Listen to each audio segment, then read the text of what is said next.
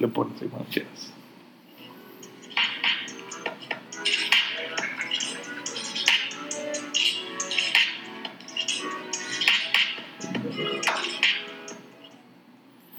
Hola, ¿qué tal? Bienvenido a sus podcasts que todavía no sabemos cómo se llama. Eh, soy su servidor Jorge Reyes eh, y me acompaña aquí conmigo mi compañero eh, Eduardo Coria. Muchísimo gusto a este podcast nuevo. Estamos el podcast sin nombre. Es el, podcast sin nombre. les platico un poquito la historia y el objetivo de, este podcast. Eh, pagamos un dineral por, por ir a una agencia de marketing que nos aconsejara, eh, es una agencia de marketing de contenidos de Mauricio Pérez Vargas y los influencers que están aquí en Monterrey. Muy conocidos. Muy conocidos, Farid Dieck, Maurice Dieck, Roberto Martínez y Rorro Chávez. Y ellos nos hicieron una sugerencia, bueno, no nos hicieron nosotros, le hicieron a, otra empresa hermana y nos dijeron que empezáramos por un, por un podcast, ¿no? Y para no pagar doble estrategia, pues dijimos, vamos a aplicarla, vamos a aplicarla aquí. El, el objetivo principal de este podcast va a ser, pues tratar de nosotros llevamos cinco años como empresa ayudando a pymes, ayudamos a pymes. Eh, la idea nació principalmente cuando, por azares del destino, a mi mamá le iba muy mal, porque se administraba muy mal. Me tocó entrar al quite a trabajar sin, cobrarle, porque no había para, para pagar sueldos. Y, y, de ahí empezó para mí el enamoramiento de trabajar con pymes. Es, es muy divertido. Eh, muchas personas empiezan, empiezan con una necesidad o porque se quedaron sin trabajo o porque no les alcanzan o porque no le dan la oportunidad. Ahorita es otros tiempos. Mi mamá en 1995 que se queda a cargo de seis chilpayates, eh, pues no era bien visto que la mujer se divorciara. Recientemente, por recomendación de Eduardo, empecé a ver la, la serie de Mad Men. Buenísima. Y, y, empiezas a entender un poquito el rol de la mujer. En esos tiempos. En, esos tiempos. Aunque los noventas parecieran cerquitos, están lejísimos en, en, el rol de la mujer que se tenía, ¿no? Sí, sí. Entonces, ahí yo empecé mi enamoramiento con, con las pymes, trabajar con, con pymes y, y, empezar a ver todas las estupideces que los, los pymes hacemos todas las tonterías que hacemos por, por necesidad o por no conocer o por no estudiar o porque realmente somos flojos, ¿no? Sí. Entonces el, objetivo principal de este podcast que vamos a tratar de llevar a cabo es contarles qué es lo que hemos visto en estos cinco años y cómo hemos resuelto diferentes problemáticas que son muy generales en, en, en la mayoría de las, de las empresas. Y la idea nació, pues si quieres, platícanos, Eduardo, cómo empezó este o por qué estamos grabando este, este podcast. Pues lo estamos grabando porque queremos eh, transmitirles un poquito de lo mucho que hemos visto. De, yo creo que es, es, es muy normal que de vez en cuando las personas, que es lo que ahorita decía Jorge, a veces tienen que pasar. Yo siempre he dicho que hay cosas que tienes que pasar tú como, como una persona que va empezando un negocio, vas a pasar por muchos problemas, pero si ya tienes la oportunidad de conocer personas que ya tienen un negocio y ya la cagaron, pues ajúntate con ellos, porque te van a ahorrar muchos problemas. Totalmente de acuerdo. Y hay cosas que a lo mejor, pues, por el ir aprendiendo a poner un negocio, te vas dando cuenta como la prisa, la prisa es algo que a veces tenemos o no la prisa, más bien el perfeccionismo, perdóname. Es, es, el perfeccionismo el que a veces tenemos como muy clavado porque queremos que el producto sea totalmente perfecto, porque si no es perfecto no va a generar lo que queremos que genere y a veces no es eso. Todo lo contrario este podcast que como ven se escucha con eco y probablemente se escuche mal. Sí, es, es adrede. Eh, el chiste es irlo mejorando. Irlo mejorando, pero, pero cuéntales por qué, hace cuánto se nos ocurrió grabar esto hace ¿Hace cuánto se nos ocurrió hacer esta grabación ahorita? En este momento. En este momento. Hace 20 minutos. No, menos de 20 minutos. Yo creo que 10. Sí, la, la historia es que estábamos analizando y una de las cosas que nos revienta de, de muchos pymes con las que trabajamos son hiperanalíticos. Hiper.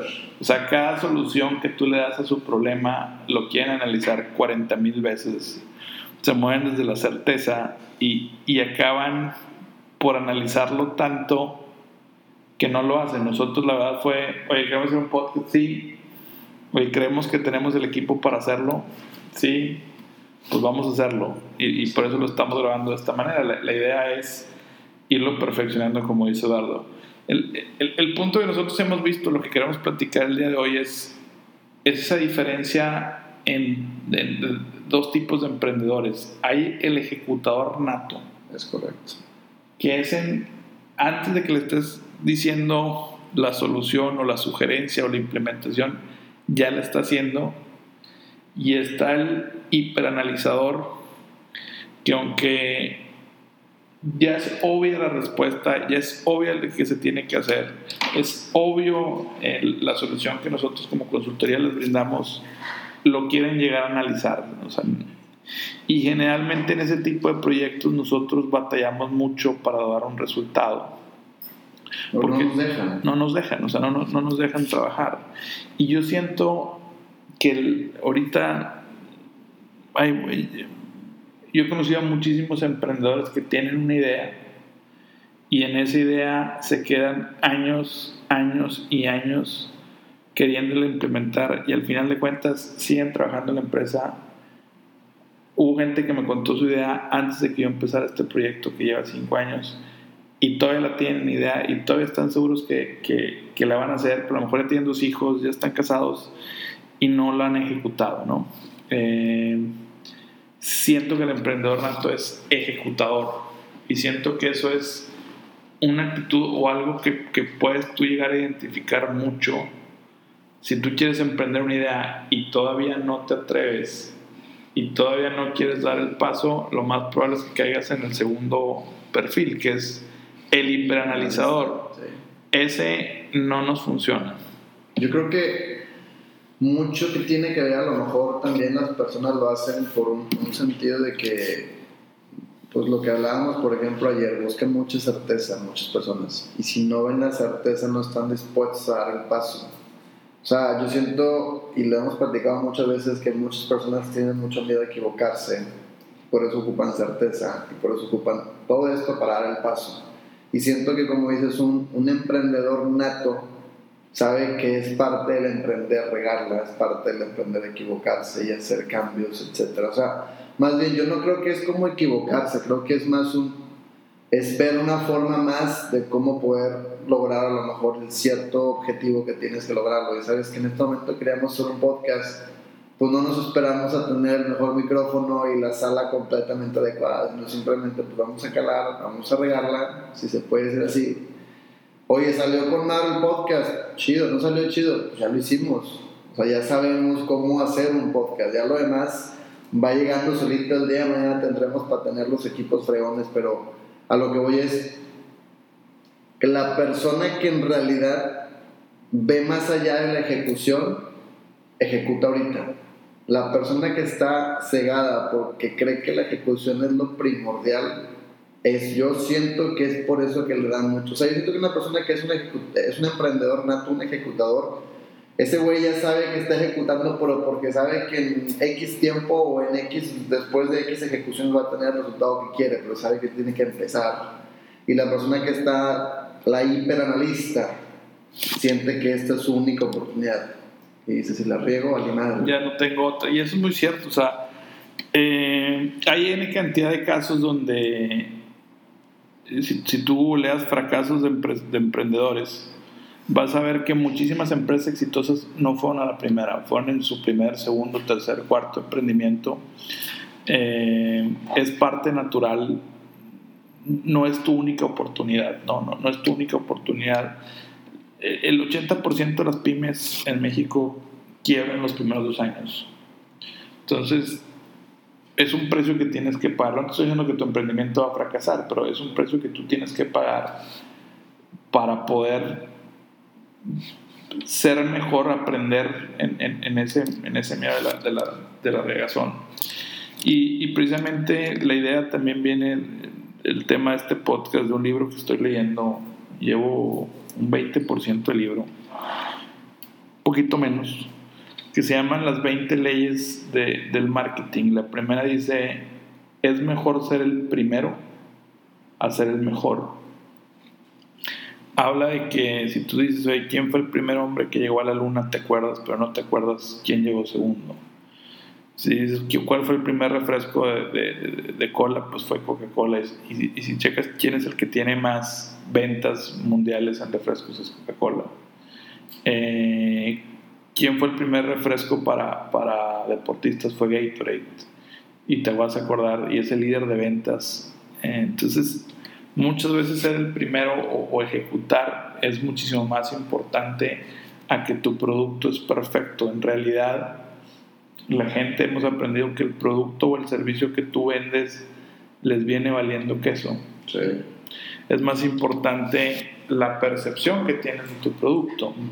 Si yo te pregunto, eh, tu iPhone, ¿qué microprocesador tiene?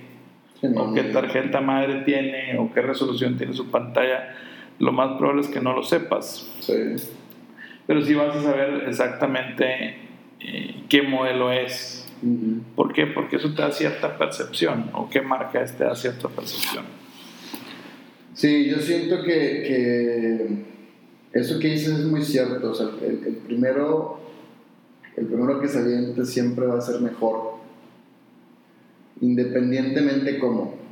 O sea, por ejemplo, ahorita, pues a lo mejor, oye, si, si volviendo poner el ejemplo de los podcasts, si ya sabes a lo mejor ahorita que están, la gente les está gustando el podcast, tienes ganas de poner un podcast más, porque te esperas de poner equipo de 50 mil pesos o 10 mil pesos por un podcast, si tienes los recursos necesarios, como el día de hoy nosotros hicimos, pues aviéntalo, ¿sabes? No, no, la gente ni siquiera está esperando que lo que tu producto esté en alta calidad. La gente nada más está esperando que tu producto sea algo que les va a solucionar algún problema necesidad que tengan. Entonces, ¿perdón, ibas a decir? No, es, es, hay una, me acordé que hay una filosofía, hay dos tipos de filosofías al planear. Hay, alguno, hay uno que se llama el Driving Discovery Planning, que habla que tú vas planeando bajo la marcha.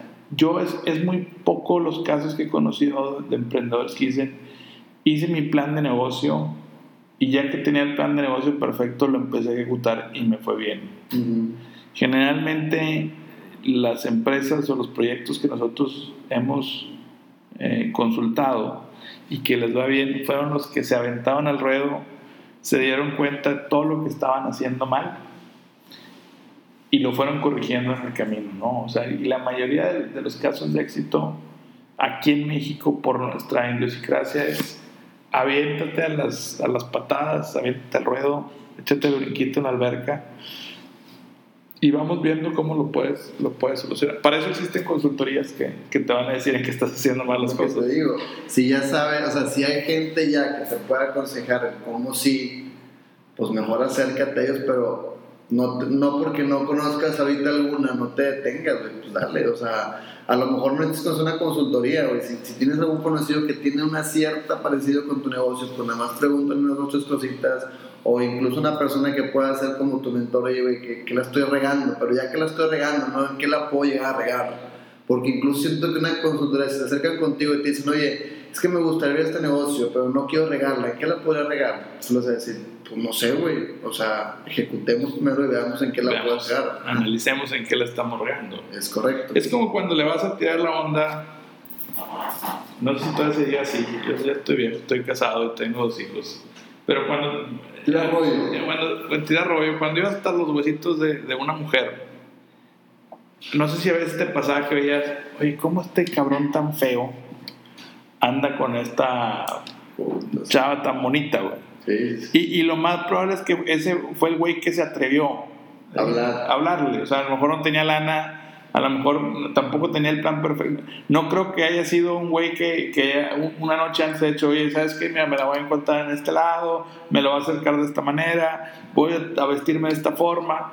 No, simplemente vio la oportunidad y, se aventó.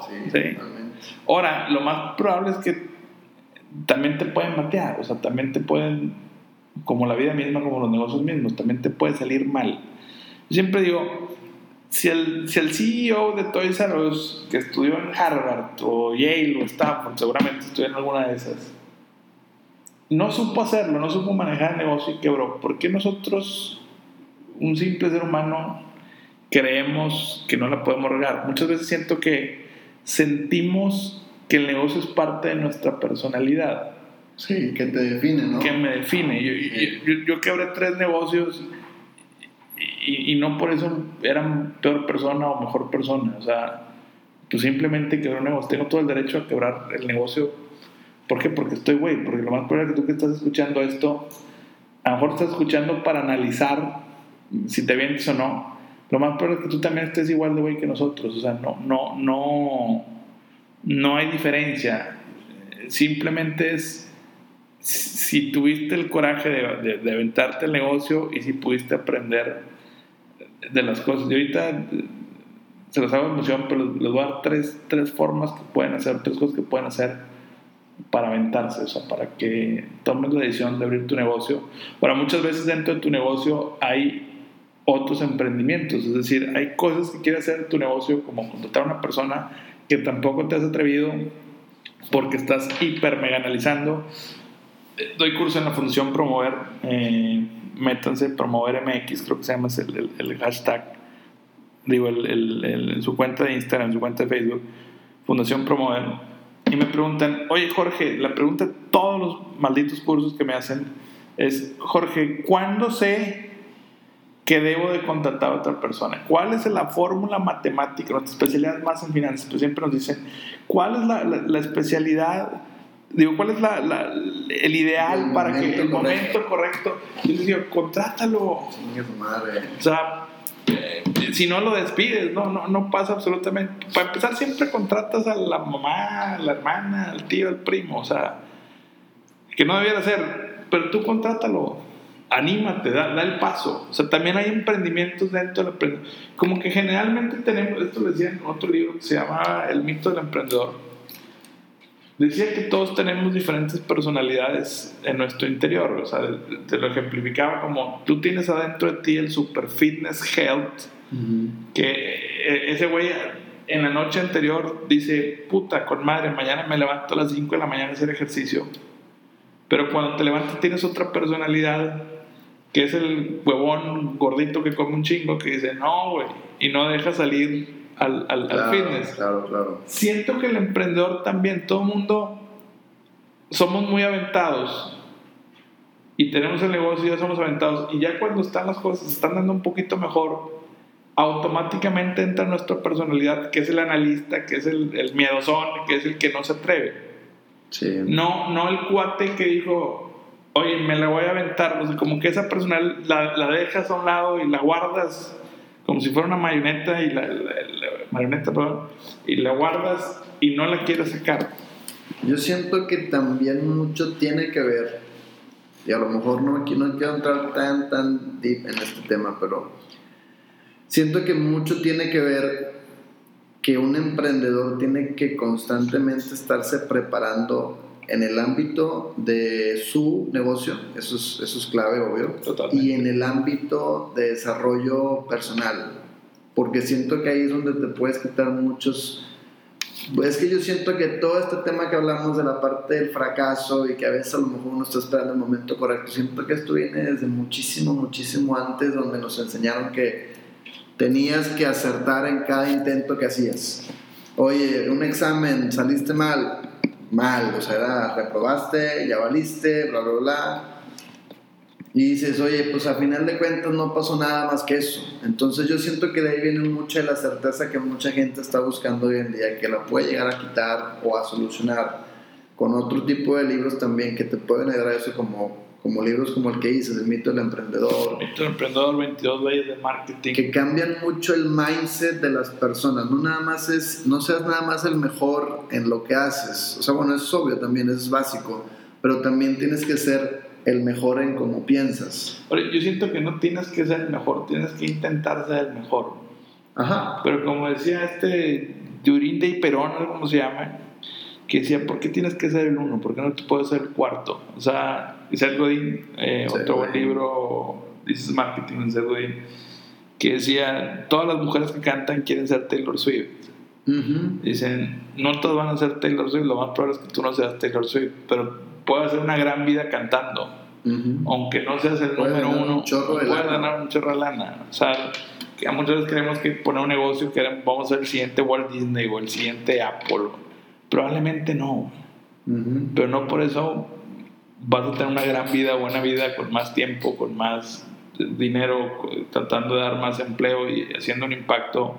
Siento que la forma que más rápido puedes impactar a una sociedad es teniendo un- una empresa o teniendo un negocio.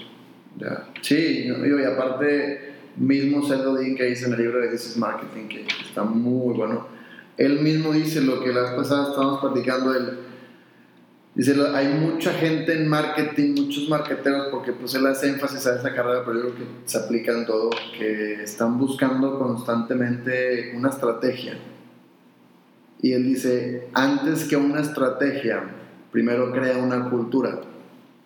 Es decir, yo lo interpreté de esta forma, o sea, porque él hasta después dice, si no tienes una cultura, entonces primero créala. Ok, la cultura yo sería, oye, ¿sabes qué? Mi cultura es, me voy a aventar, lo voy a hacer, lo voy a regar, lo sigo perfeccionando, al mismo tiempo me estoy todo el tiempo alimentando de información y estoy también creando una cultura con, mis, con las personas que consumen mi producto, mi servicio, pero no estoy creando una estrategia a papel que tengo que ir siguiendo paso por paso y que si no, porque yo siento que todo eso como que es, es demasiada información para el cerebro y trenas, o sea, yo siento, si- siento que es mejor intentarlo, como hemos dicho todo, el- todo este podcast, intentarlo, oye, ¿sabes que No me funcionó, veo que corrijo. Es, otro, por ejemplo, otro ejemplo muy bueno es el, es el design thinking. Siento que el design thinking es muy allegado también al emprendimiento. El design thinking es más que nada un proceso de creación de ideas o de innovación. Ese proceso se cuenta que lo único que tiene es, oye, ¿sabes qué? Hay una problemática. Desarrolla muchísimas ideas, escoge las X10 más viables. No que te hagan sentido, las más viables con lo que tú quieres como, como problemática. Después de ahí, aterriza las 10 y ve cuál puedes ejecutar ejecuta. No, no le metas tanto coco de, no, oye, es que, a ver, pero ¿cómo le vamos a hacer? Y luego si no, jala". no, no, no, ejecuta. Y después de ejecutar, vemos qué resultado hubo. Si no hubo resultado esperado, se corrige, se vuelve a modificar y se vuelve a ejecutar. O testear, es otra palabra que se usa ahí. Yo siento que ese es el emprendimiento. Es un, hay una problemática que identifican las personas, hay una necesidad, desarrollo ideas para poder solucionar esa necesidad agarro la más viable, la que ahorita a lo mejor por mis recursos puedo contribuir y empiezo a testear. Pum, ¿Cómo lo puedo lograr? Testeo. No se pudo, corrijo, voy a testear. Y en ese momento es cuando, ok, tuviste una estrategia, ponle. Es una estrategia muy sencilla, pero que yo siento que no, volvemos a lo mismo, te convertiste en un emprendedor nato o un ejecutador, no te convertiste en un buen analítico. Totalmente de acuerdo. Me estoy tratando de acordar el nombre de este japonesito, cara fea de. No, nada que, lo- nada que lo volvamos famosos así. Mejor ya no digo el nombre, como ya no me acordé.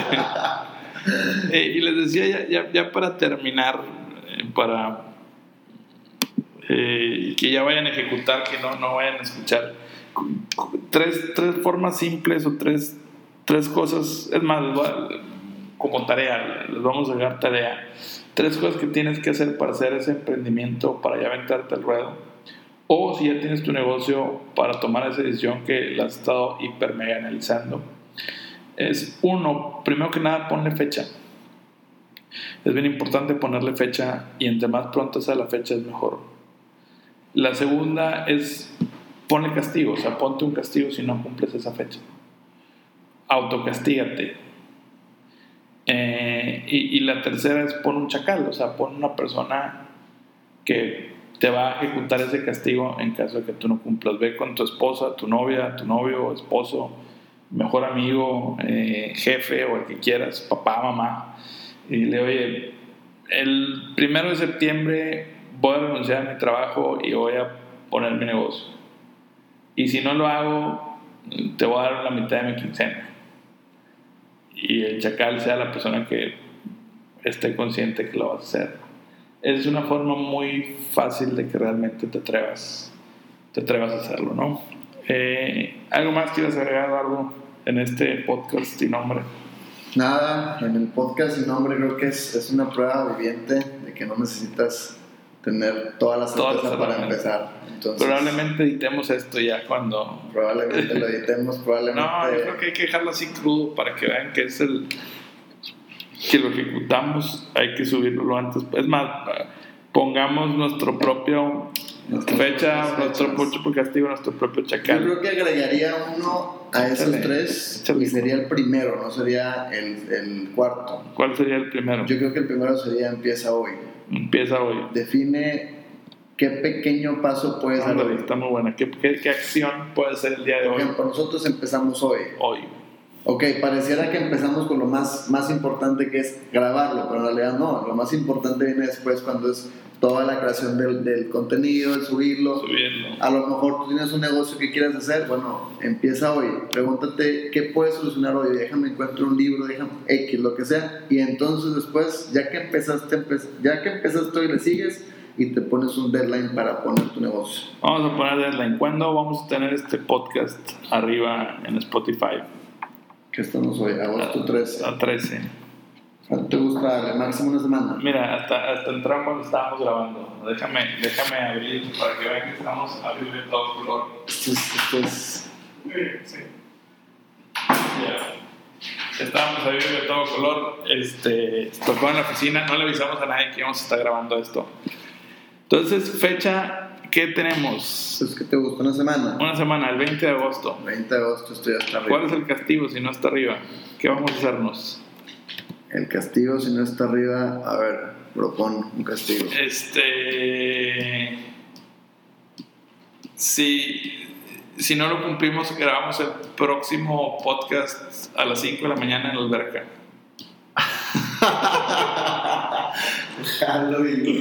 Sí, espero que no pase. Eh, tenemos alberca en nuestra oficina, gracias a Eduardo. Luego les platicamos esa historia. Gracias a que empezamos, señores. Y gracias a que empezamos tenemos alberca.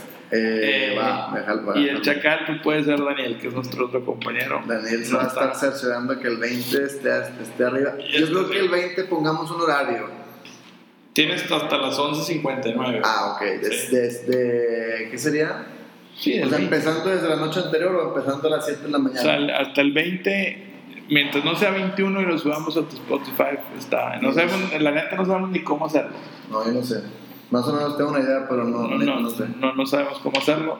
Pero va, va de la mano con esto que decimos que es ejecutar. Pues muy bien, muchas gracias, señores, señoritas, señoras y toda persona que nos está escuchando. Les agradecemos el tiempo de su atención.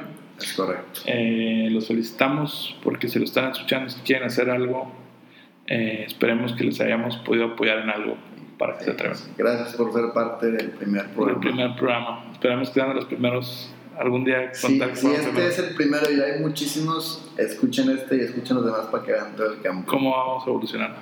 Saludos, muchas gracias.